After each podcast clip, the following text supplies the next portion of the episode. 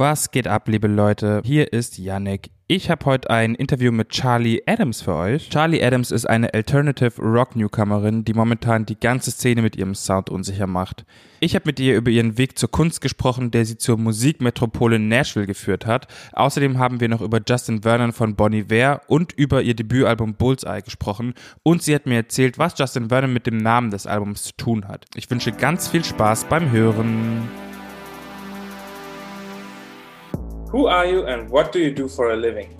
I'm Charli Adams and I'm a musician for a living. You're about to release your debut album. I read a lot about it and I also listened to it and I really liked it. I really like the story of you leaving your hometown from Alabama to Nashville for at first, I, I think. Paint me the picture. How, how was how was it being hitting Nashville, being ready to be a musician and going out in the world? Yeah, it was so wild. I mean, growing up in Alabama is I know that Nashville is still the South, but it was still very much a culture shock. I didn't I wasn't in much of a musical environment, so I started traveling to Nashville when I was 16 and I fell in love with it. I met a music scene that was just unbelievable and felt super behind because these people had been like playing music since they were like 4 and 5 and um it's very intimidating, but also so inspiring and exciting. So at 17, yeah, I decided, I told my mom, I was like, I think I'm going to do this. I'm going to come here by myself now. I'm going to do it by myself. And so I did. Um, and so I've lived here actually in this house that I'm in since I was 17. How, how did you first get in touch with the music scene over there? Wild, like wild uh, fate, probably. I just kind of um, a few connections and then it spiraled from there. I just met someone at a movie theater, hit it off, and then um, yeah, went to a few shows and I just met a group of people that I felt really connected to that were very talented musicians and then now they're like family to mm-hmm. me. It's beautiful. You're talking about people like Justin Vernon, for example, right? My local Nashville scene was kind of uh, a lot of DIY artists who are kind of on the rise now. Um, so yeah, we were kind of all in it together. Um, smaller artists, we were playing very small venues, just kind of putting on DIY shows, like a few a month, and putting together the bills and doing it all ourselves. Um, so Justin Vernon would have um, would have not fit in. He'd be too. he was he would be a little bit too big. Yeah, I guess. But how how come that he gave you the bullseye name? So I was at a bar in uh, this little basement bar that's like a billiards bar that we play darts and billiards at. And yeah, he just, it was very, it, I felt like I was in the Twilight Zone. He just walked up and introduced himself.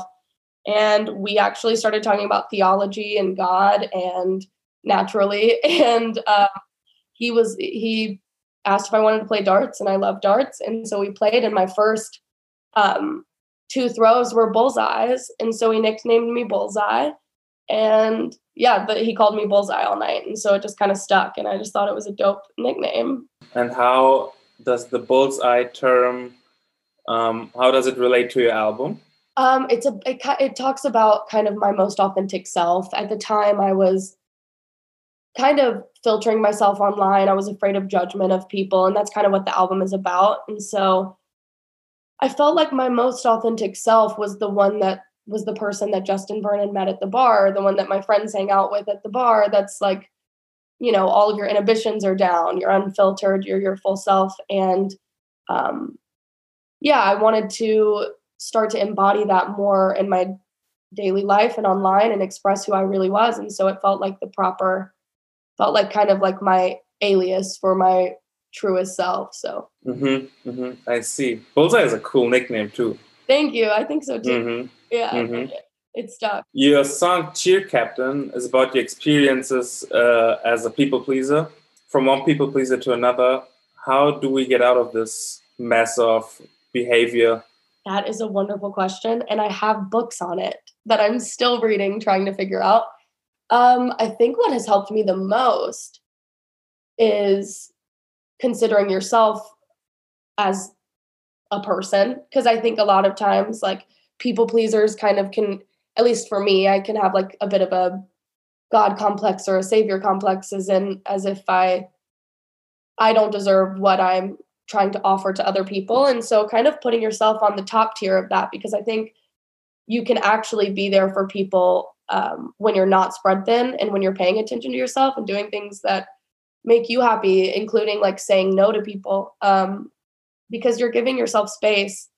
Kind of like it sounds cliche, but filling up your glass in order to fill the glass, fill other people's glasses. If you have an empty glass, you can't. So that helped me a lot, and I think like also just realizing that people's opinions are simply their opinions and it's not it's not your job to make their opinion of you um, positive because their opinion is a projection from their own self mm-hmm.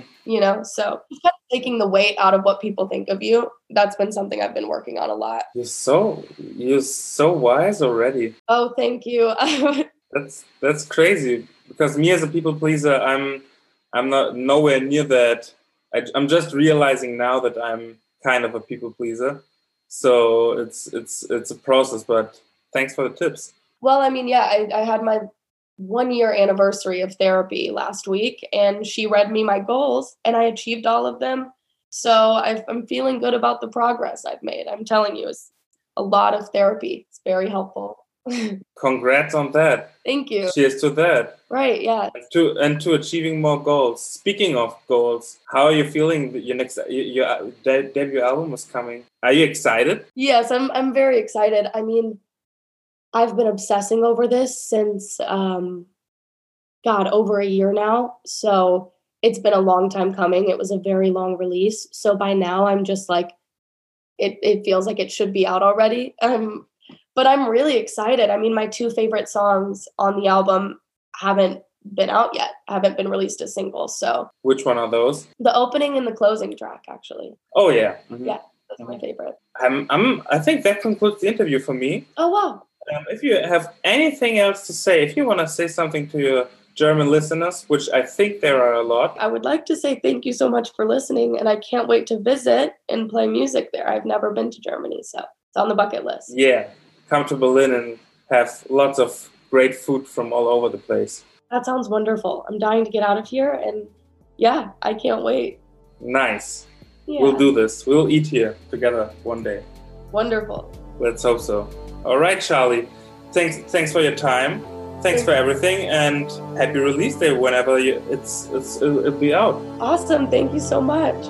You have a great day.